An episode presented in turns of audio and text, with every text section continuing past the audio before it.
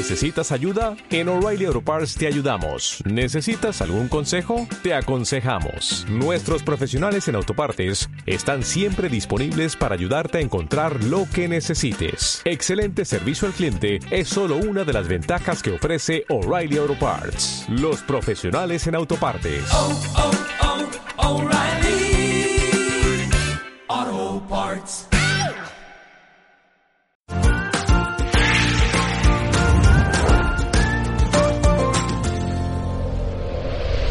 Hola, bienvenidas, bienvenidos al podcast de Criar con Sentido Común, una cita sonora con las expertas y expertos de la tribu CSC. En la última entrega del podcast hablamos de los bebés de 0 a 6 meses. Hoy lo hacemos de aquellos que están en la franja entre los 6 y el primer año. Este es un momento clave por ejemplo, en la alimentación, porque de la lactancia exclusiva se pasa a la alimentación complementaria. Vamos a hablar de ello con nuestra dietista nutricionista Rebeca Pastor y también con la consultora en lactancia Inma Mellado. Abordaremos cómo es el desarrollo del bebé en esta época, los primeros dientes, la importancia de jugar con los peques o el desarrollo del lenguaje. Tendremos mini tribu y, como es habitual, la columna sonora de Armando Bastida, el CEO de Criar con Sentido Común. Empezamos.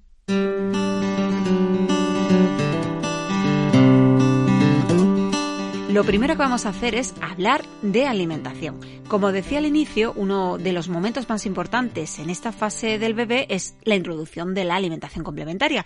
Y para hablar de ella tenemos con nosotros a Rebeca Pastor, nuestra dietista nutricionista. Hola Rebeca, encantada de saludarte.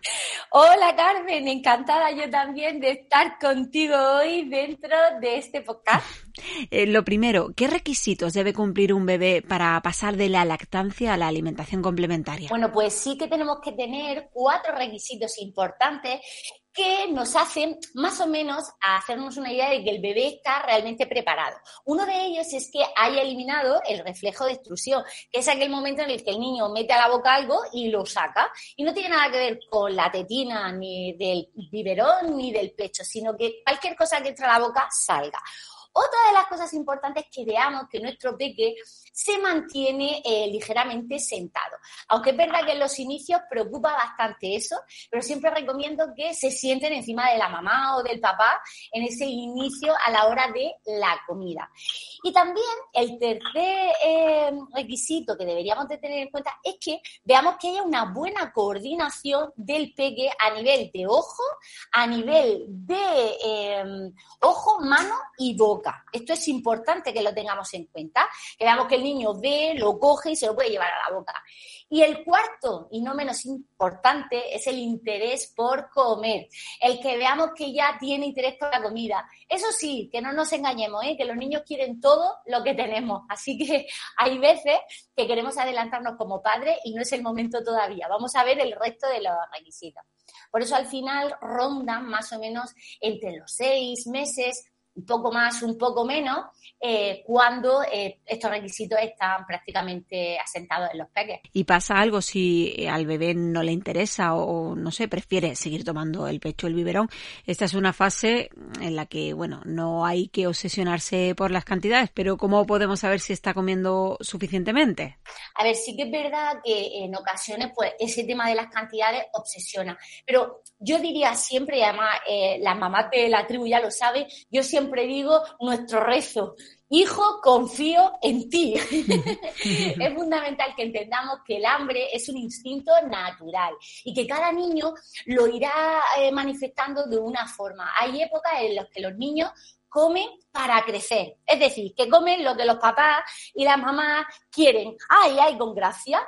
Y luego hay otra temporada en la que los niños comen para sobrevivir. Es decir, cuando empezamos a preocuparnos pensamos que comen poco. Entonces, el tema de la cantidad hay que recordar que la alimentación complementaria es a demanda. Entonces, no agobiaros demasiado. Lo, que verdaderamente tenemos que darle prioridad es a lo que le ofrecemos, que cada bocado sea lo más nutritivo posible, intentando siempre matizar el aporte energético. Queremos alimentos nutritivos y energéticos, como por ejemplo una tira de aguacate, y también alimentos ricos en hierro para poder complementar a esa leche y esto hacerlo cada vez que hacemos una, ofrecemos una comida. Bueno, y ahora la pregunta del millón, Rebeca. ¿Papillas, triturados o baby led winning? Dime, dime, cuéntame. Pues aquí tengo que contarte el secreto del universo, el método oficial.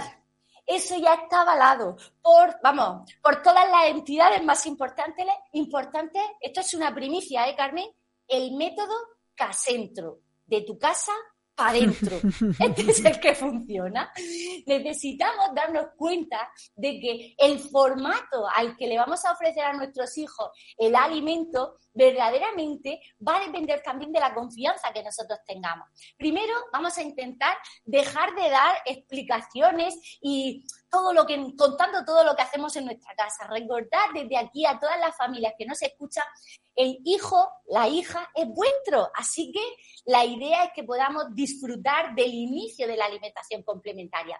¿Queremos empezar con papilla o con triturado? Oye, pues está muy bien. Eso sí, vamos a hacerlo con las versiones más saludables creadas por nosotros y basándonos en lo que necesitamos. Dentro de la tribu tenemos un seminario eh, que está destinado al concepto del triturado y os va a ayudar también a que eso lo tengáis en cuenta.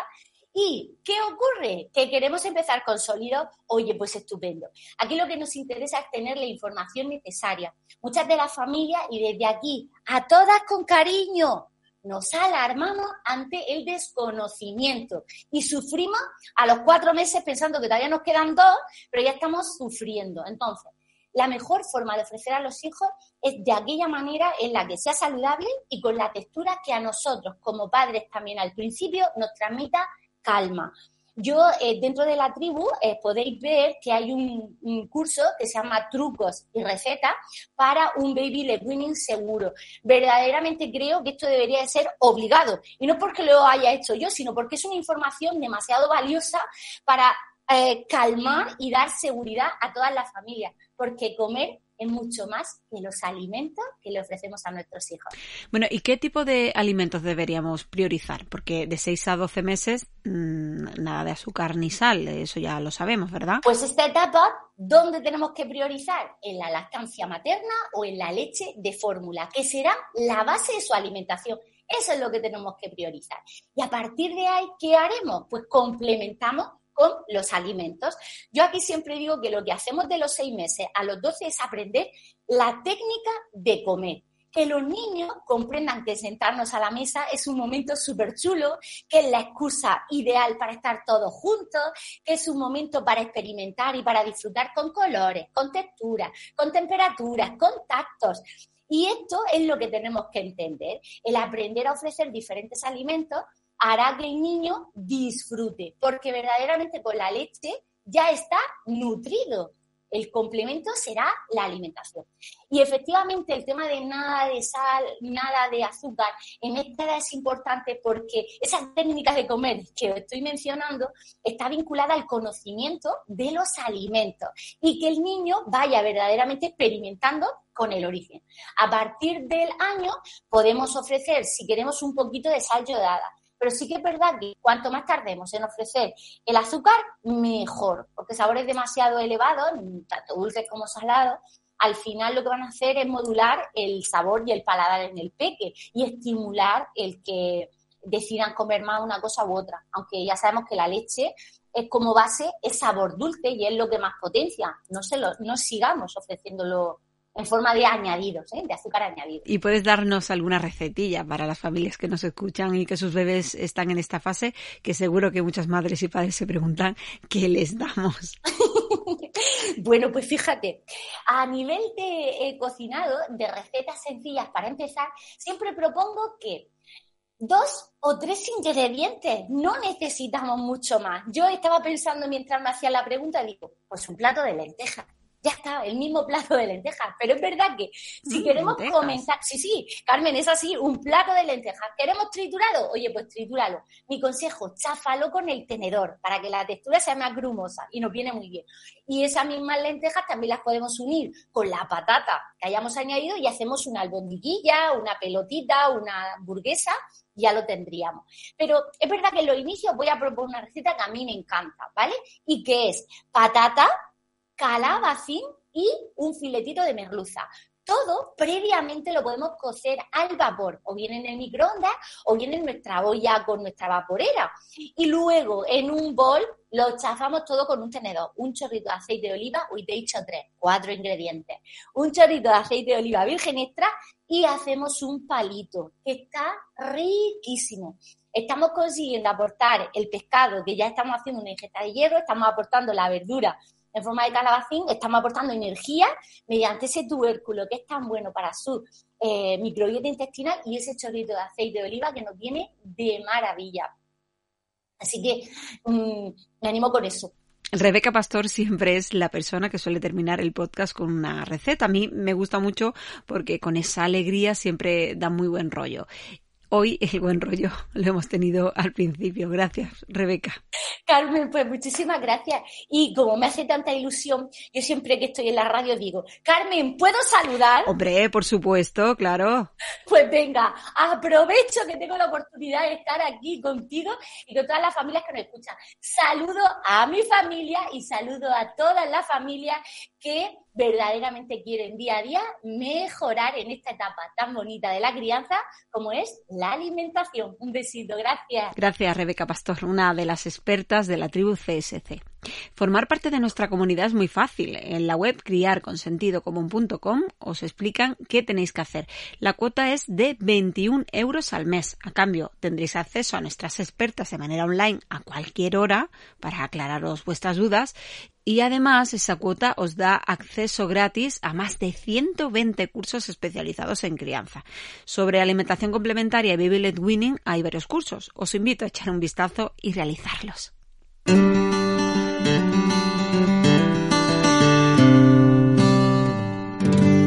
Y como hemos empezado con la alimentación complementaria, vamos a seguir con la lactancia materna, porque en este periodo coincide eso, el inicio de la introducción de alimentos, el inicio también del trabajo y bueno, se puede complicar un poquito la lactancia materna en esta fase. Nuestra consultora en lactancia materna, Inma Mellado, nos va a explicar cómo combinar este momento. Adelante, Inma. Llevas cuatro meses de lactancia, por fin conoces a tu bebé, todo funciona bien y ¡zas! Justo en ese momento llega la incorporación al trabajo remunerado fuera de casa. Para muchas mujeres supone un verdadero quebradero de cabeza intentar compatibilizar ambos mundos, su carrera y el cuidado de su bebé. Y también hay mucha desinformación al respecto y a veces se recomienda un todo o nada, o el destete o tener que sacar leche obligatoriamente. Pero no, entre un extremo y otro hay muchísimas posibilidades muchos grises. Hay muchas mujeres que encuentran la manera de, compatibilizar ambos mundos y continuar con su lactancia si lo desean. De hecho, en la tribu de criar con sentido común tenemos un seminario específico para explicar cómo compatibilizar trabajo y lactancia. Quizá el siguiente hito que llega y que nos confunde un poco sea la llegada de la alimentación complementaria, que, recalco, se llama alimentación complementaria, porque complementa a lo importante, la leche sea la que sea, estés alimentando a tu bebé con leche materna o con leche artificial, el resto de alimentos complementan a ese alimento fundamental que es la leche. Hasta el año de vida, el alimento fundamental en la vida de nuestros bebés. Con lo cual, el resto de alimentos están ahí para que los experimentemos, para que los vayamos probando poco a poco, pero siempre teniendo en la cabeza que lo que de verdad han de comer nuestros bebés es la leche. Y si es tuya, pues mejor que mejor. Así que si alguna vez te dicen eso de tu leche de postre, mm, mm, me temo que esa persona no se ha informado bien. Tu leche o la otra leche que le des es lo más importante hasta el año que, hasta el año de vida. Con lo cual, la alimentación complementaria está, como digo, para, para suplementar, complementar a eso importante y para que el bebé vaya experimentando con otros sabores, otras texturas, otros olores. Sobre lactancia y vuelta al trabajo tenéis un curso concreto en nuestra web. Vamos ahora con más píldoras de nuestras expertas, eh, que es una forma de, de, ir conociendo cómo es la evolución del bebé entre los seis meses y el año le vamos a dar paso a Jessica Romero, nuestra terapeuta ocupacional pediátrica, que os va a explicar cómo es el desarrollo del bebé en esta etapa. La etapa de entre los 6 y los 12 meses es una etapa de grandes cambios y de cambios muy importantes. Alrededor de los 6 meses nuestro bebé empieza a quedarse sentado eh, con apoyos y sentado cuando nosotros lo colocamos y es el momento de iniciar la alimentación complementaria. Eh, como ya tiene más control a la hora de estar sentado, puede usar mejor sus manitas para coger los, juguetes y los alimentos y las cosas que le ofrecemos eh, y hay una actividad manipulativa más rica. Es capaz de coger un objeto en cada mano, pasar un objeto de una mano a otra, eh, entrechocarlos. Eh, incluso al final de este primer trimestre meterlo y sacarlo de un recipiente. Eh, iniciando también la pinza fina para recoger esos pequeños trocitos de comida que, que le van quedando en la bandeja de la mesa. Eh, en esta etapa también, en cuanto a desarrollo motor, es muy variable. Hay, mm, bueno, dentro de lo que se considera como típico, eh, nuestro bebé puede alcanzar la sedestación de manera independiente en torno a los siete u ocho meses, es decir, él, es capaz solito de pasar desde el suelo al sentado. Hay niños que necesitan más tiempo, pero al final de ese primer trimestre ya debe de hacerlo. Debe haber intentos por desplazarse de manera autónoma también, ya sea restando, gateando, volteando, pivotando sobre su abdomen en el sentido de las agujas del reloj. Y va a haber bebés que gateen, se pongan de pie e incluso den sus primeros pasitos pero mm, como comentamos es bastante variable. Eh, sí que sí que por lo menos deberían ir alcanzando el, la bipedestación con apoyo, ¿vale? El ponerse de pie con apoyo. Eh, son mucho más interactivos, eh, tienen muchísimas más estrategias para comunicarse con nosotros, todo lo, lo, imitado es más rico, los juegos de imitado y es frecuente que al final de este primer trimestre ya emerja ese, ese señalado para indicarnos eh, cosas que le interesan o, o, pedirnos lo que le gusta. Gracias, Jessica. Ha citado nuestra experta al final eso de señalar con el dedo. Bueno, eso es una forma de comunicarse con nosotros. ¿Qué ocurre con el lenguaje, con la comunicación? Esto nos lo va a explicar la logopeda de la tribu, Elena Mesonero. Entre los 6 y los 12 meses los bebés todavía no hablan, pero empiezan a dar muestras de grandes avances respecto a la comunicación y el lenguaje. Por ejemplo, es la etapa en la que comienzan a señalar con el dedo lo que quieren y también hacer otro tipo de gestos, como decir adiós con la mano. Si habéis pensado utilizar signos para bebés para comunicaros con ellos, puede ser un buen momento para empezar, porque ya son capaces de hacer algunos gestos con las manos. También en esta etapa atienden cuando se les llama por su nombre, dan muestras de comprender gran parte del vocabulario cotidiano y ¿cómo lo demuestran? Pues señalando lo que les nombramos. También entienden pequeños mandatos y pequeñas preguntas como por ejemplo trae el coche, dame el vaso, dónde están las pinturas. Pero, ¿qué ocurre con la expresión oral, con el, con el, lenguaje verbal? Pues al principio de esta etapa empiezan a hacer un balbuceo mucho más variado, aparecen nuevos sonidos. Y esto va a hacer que parezca que tienen un lenguaje propio. Se van a comunicar, como digo, a través de estos balbuceos, pero también enseñando los objetos a la otra persona y vocalizando después de enseñarlos. Y pueden pasar por la temida etapa del no, que, se caracteriza porque rechazan todo o casi todo lo que les ofrecemos, diciendo no verbalmente o negando con la cabeza. Al final de esta etapa, algunos bebés empiezan a decir las primeras palabras y a hacer onomatopeyas, sonidos de animales, de objetos cotidianos. En resumen, entre los 6 y los 12 meses, la comprensión sigue evolucionando con mucha rapidez y la expresión empieza a dar muestras de un mayor eh, balbuceo con una mayor variedad y además aparece esa mágica primera palabra. Así que a disfrutarlo mucho. Hay muchos peques que antes de andar gatean. Eh, ¿Y por qué es tan importante el gateo? Bueno, pues a esa pregunta nos va a contestar Belinda Basilio, que es la podóloga infantil de Criar con Sentido Común. Bueno, pues hoy os voy a contar un poquito eh, la importancia del gateo. El gateo es algo que, realizan y que hacen algunos niños, ¿verdad? Antes de ponerse de pie. Eh, en muchas ocasiones no gatean, y no hay que preocuparse en exceso, pero sí que es verdad que hay que procurar que nuestros peques gateen. ¿Y cómo fomentamos eso? Poniéndolos mucho, mucho en el suelo y dejándoles ese movimiento libre.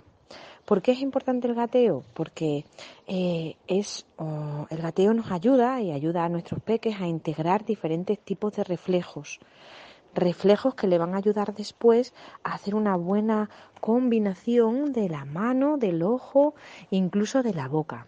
Por tanto, eh, eh, para mí es algo um, fundamental, ¿no? Procurar que, los peques gateen, que nuestros niños y nuestras niñas, nuestros bebés, comiencen a gatear. ¿Cuándo comienzan a gatear? Pues es como cuando comienzan a andar, no hay, no hay un momento exacto, cada, cada bebé eh, lleva su tiempo, ¿no? Pero sí que es cierto que deben empezar a moverse e intentar ponerse de pie, así como entre los 7, 8, 9 meses, ¿no? Dependiendo de cada uno. Algunos niños comienzan más bien a los 10, bueno, pues ver sobre todo que hemos fomentado y que hemos estimulado ese gateo. Después ya pues va en el peque, ¿no? En, en su forma, en su forma de comportarse. En este sentido. ¿Y qué calzado le debemos poner? Pues mirad, hasta que no camine no hay que poner ningún calzado. Es decir, tienen que estar descalzos. Encima, en esta época, si tienes un peque que comienza a, caminar o a catear en esta época es genial, porque viene el veranito, entonces cuanto más libertad en los pies, mejor. No calces a tu peque hasta que comience a caminar. Y cuando comienza a dar esos primeros pasos, que consideramos ya que comienza a caminar, es cuando da esos 10 primeros pasos seguidos, ¿sí? Pues en ese momento ponle algo muy blandito, incluso un calcetín de suelo. Y ahora, como estamos en verano, cero, nada, déjale libre el pie. Si ya comienza a caminar de manera, eh, bueno, pues, pues con un poquito de ayuda, pero da más de 10 pasos, se traslada de un sitio a otro, pues en ese caso ya eh, si quieres ponerle un calzado que sea lo más flexible y lo más fino posible. Mira, hay una máxima que siempre aplico aquí que es menos es más. Cuanto menos suela, menos grueso, menos rígido sea el calzado, esos músculos de tu peque se van a fortalecer mucho mejor y van a favorecer pues eh, que su arco y su piececito camine con más alegría. Entonces déjale libre lo máximo posible. Tenemos un tiempo ya estupendo, así que os animo a hacerlo. Fomentar el gateo y en esos primeros pasos nada de calzado, lo mínimo posible. Un abrazote. Pues ya lo habéis oído, gatear es importante y mejor no calzar al bebé hasta que ande. De todo esto de lo que han hablado nuestras expertas tenemos cursos especializados. Cómo escoger los zapatos de tu hijo, eh, desarrollo, estimulación y juego de seis meses a un año, el desarrollo del lenguaje en el primer año, en fin, son más de 120 cursos y gratis si formáis parte de la tribu.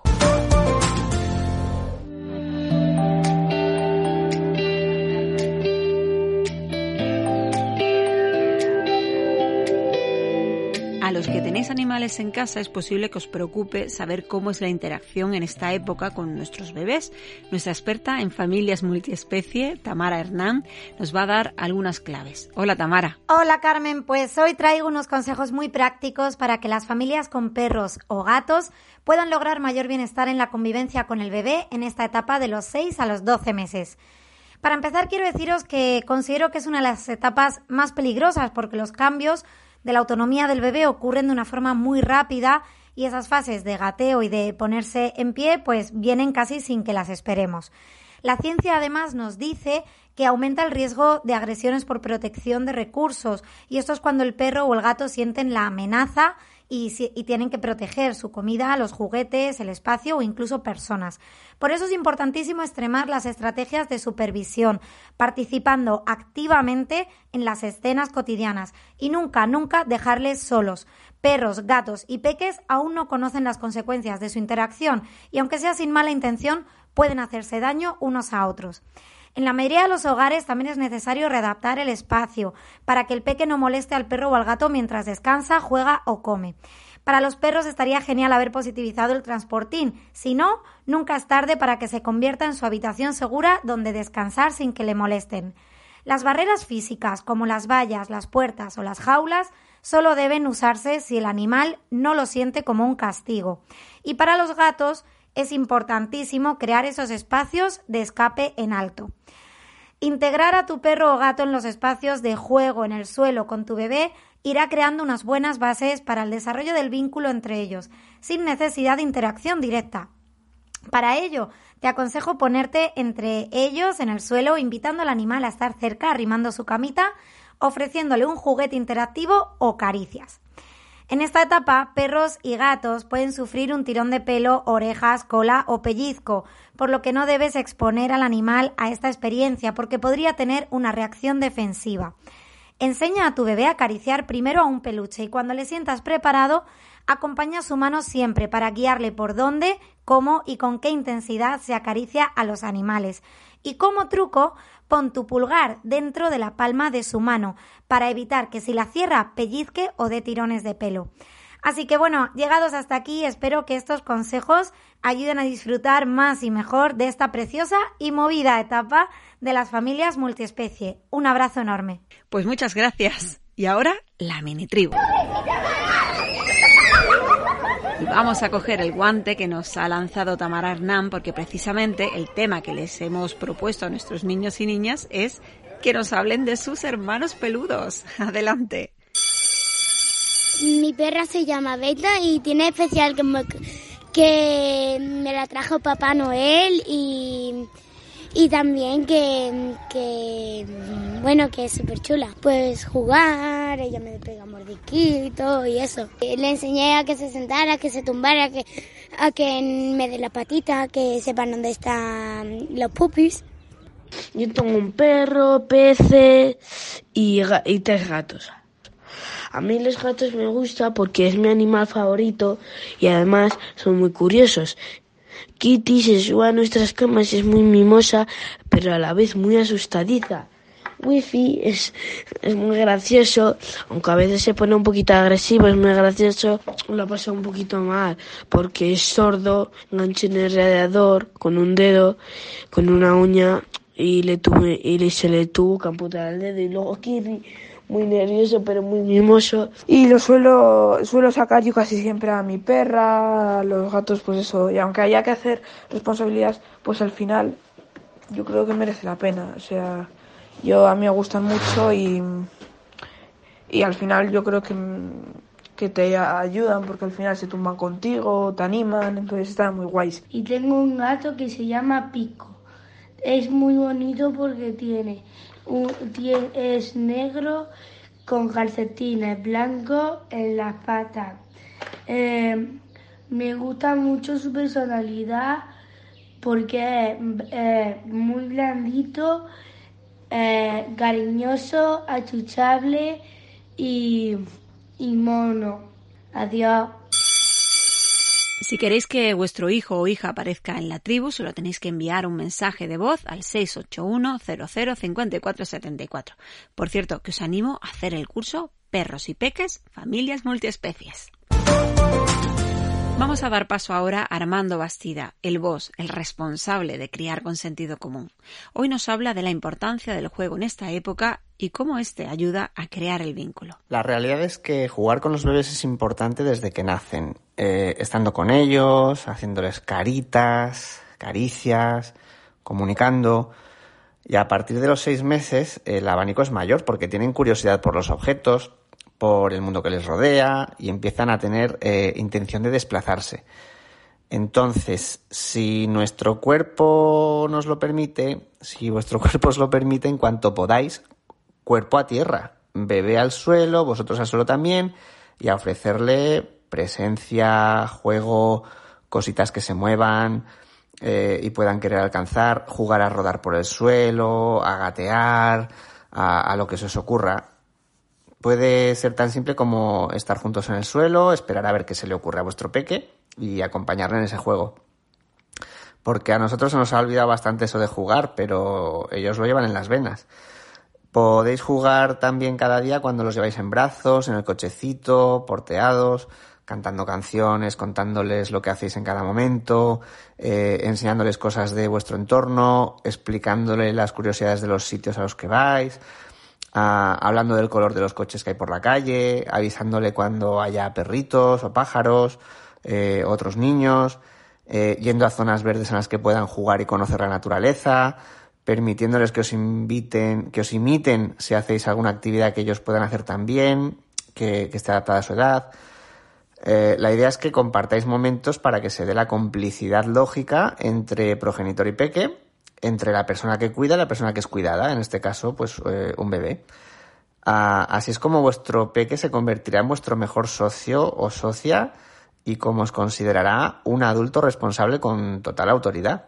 Porque, oye, mi madre, mi padre me trata bien, es amable, juega conmigo, me cuenta cosas importantes y otras que no lo son tanto, pero me las cuenta se tumba conmigo, me lleva a los sitios, eh, veo cómo se comunica con las otras personas, eh, cómo saluda cuando entra a un comercio, cómo dice gracias, cómo dice adiós, eh, me explica que las fresas son rojas, que las manzanas también, pero que algunas son amarillas y otras verdes.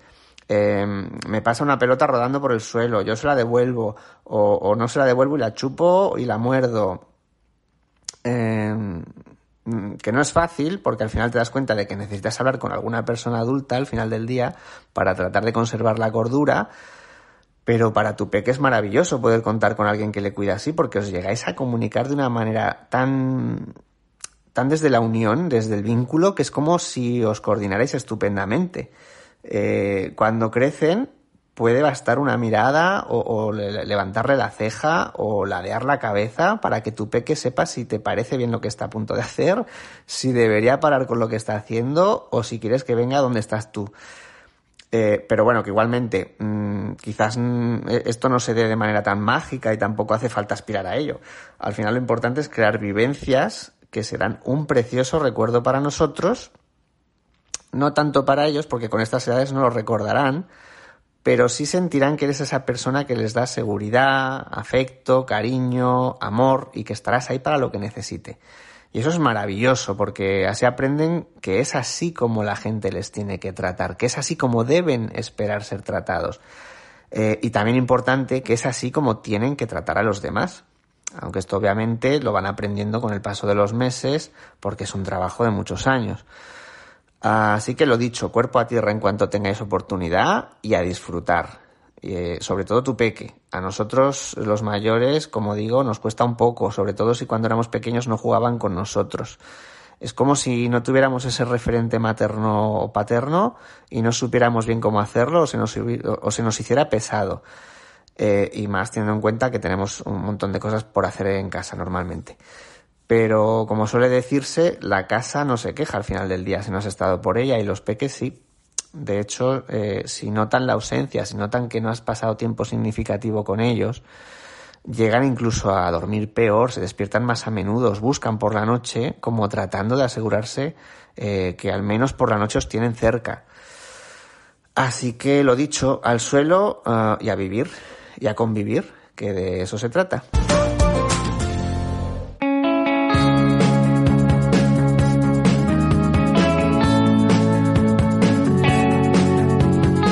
A terminar con salud infantil. Hemos pedido a Gloria Colli, a nuestra pediatra, que nos hable de cuáles son las consultas más comunes en este periodo y si la alimentación es una de las cuestiones por la que más preguntamos. El bebé cumple seis meses y llega el esperado momento de empezar con la alimentación complementaria. Aquí surgen muchas dudas. ¿Qué darle?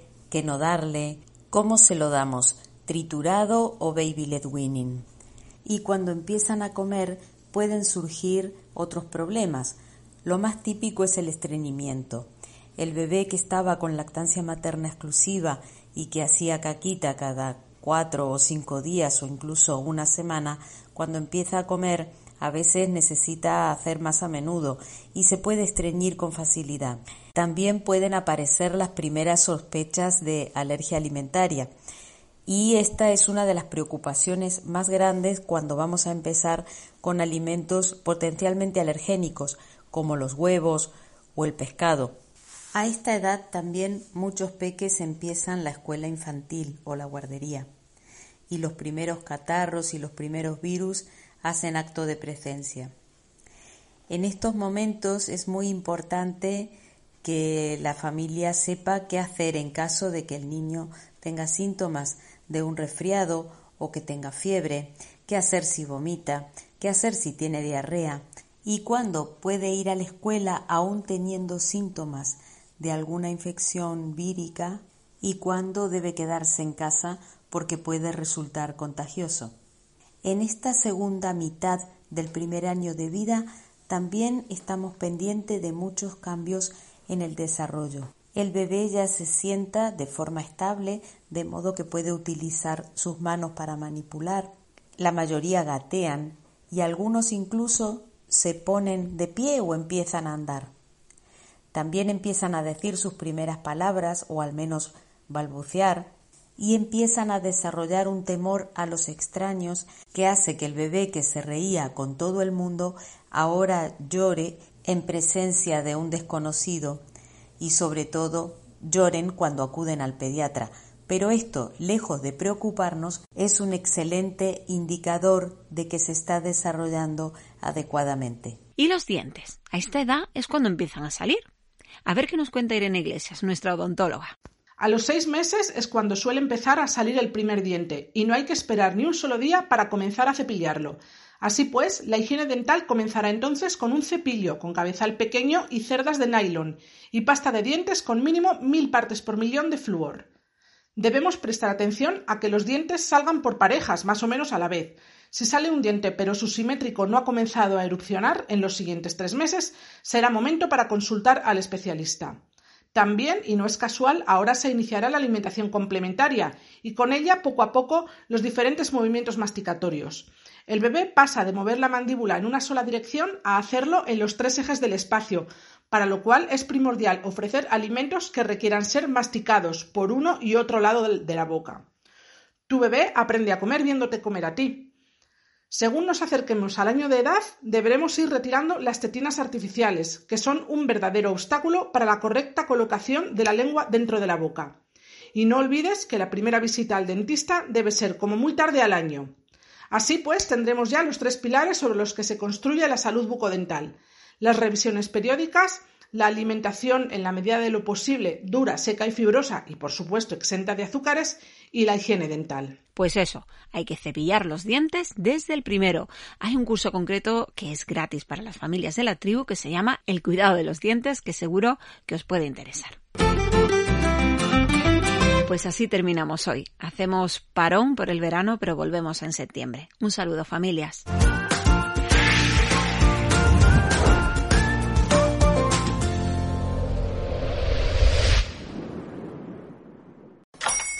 Hola, buenos días, mi pana. Buenos días, bienvenido a Sherwin Williams. ¡Ey! ¿Qué onda, compadre?